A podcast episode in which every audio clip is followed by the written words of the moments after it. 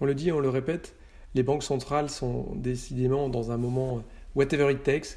Ça fait maintenant 8 ans, 8 ans déjà, euh, en juillet 2012, que Mario Draghi avait utilisé ce terme pour, pour montrer sa détermination à faire tout ce qu'il faudrait pour sauver la zone euro à l'époque. Eh bien, on est de nouveau là-dedans. et hier soir, la Fed euh, l'a de nouveau euh, euh, signifié. Elle fera ce qu'il faut, whatever it takes, pour assurer l'économie américaine pour traverser ce, choc, mais également pour l'accompagner dans une reprise qu'elle espère robuste. on devrait avoir la même confirmation cet après-midi de la Banque Centrale Européenne. Peut-être pas forcément des annonces tout de suite, mais en tout cas une confirmation dans son, dans son état d'esprit. clairement, les banques centrales ne, baissent pas la garde et on est c'est un mauvais jeu de mots pour la Banque centrale européenne, euh, mais sont toujours dans, dans, cette volonté de faire tout ce qu'il faudra pour, euh, pour assurer que les économies euh, et les États disposent des, des, moyens de refinancement, des politiques extraordinaires qu'on est en train de, de repasser. Et il le faut. On a chaque jour qui passe là aussi confirmation de l'ampleur du choc.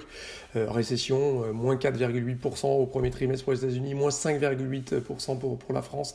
L'Europe qui est euh, en récession de, près de, 4%, l'Espagne 5,2%. On, enchaîne comme ça ces chiffres qui, montrent l'ampleur de, ce choc.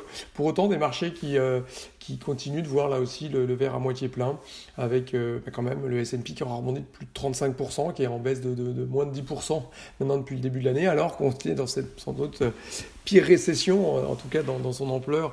Euh, sans doute qu'il n'y a pas beaucoup d'autres choses de comparables, mais il y a quand même une des pires récessions dans son ampleur depuis, euh, depuis 1929. Les marchés regardent un petit peu au-delà, et notamment tout ce qui est valeur technologique. On sent bien que ce sera euh, beaucoup de, de, gagnants seront, dans, sont probablement présents dans le Nasdaq et peut-être dans le S&P. On voit les résultats de Facebook, plus 18%, de Microsoft, avec les applications Teams, les applications Zoom impressionnantes, plus 1000% pour, pour, pour, Teams. Donc on voit bien qu'il y a quand même un petit peu des, des, des qui vont gagner, mais globalement, peut-être qu'un optimisme euh, euh, plus prudent euh, est, de mise compte tenu de l'ampleur de ce choc et puis surtout du fait que le redémarrage sera probablement euh, graduel. On l'a vu avec les annonces du Premier ministre en France après, le 11 mai. Euh, pareil en Espagne, on va aller de, 15 jours, de 3 semaines en 3 semaines. Et donc ce redémarrage sera graduel euh, et probablement assez lent. Et donc le retour à la normale va prendre du temps. Et sans doute que même si on a des forts rebonds, 3e, 4e trimestre, si 2021 on sera au-dessus du potentiel, on aura probablement des économies qui seront toujours à un niveau inférieur à celui qu'il était fin 2019. Donc tout de même, prudence reste là aussi un des maîtres mots avec le whatever it takes bien sûr.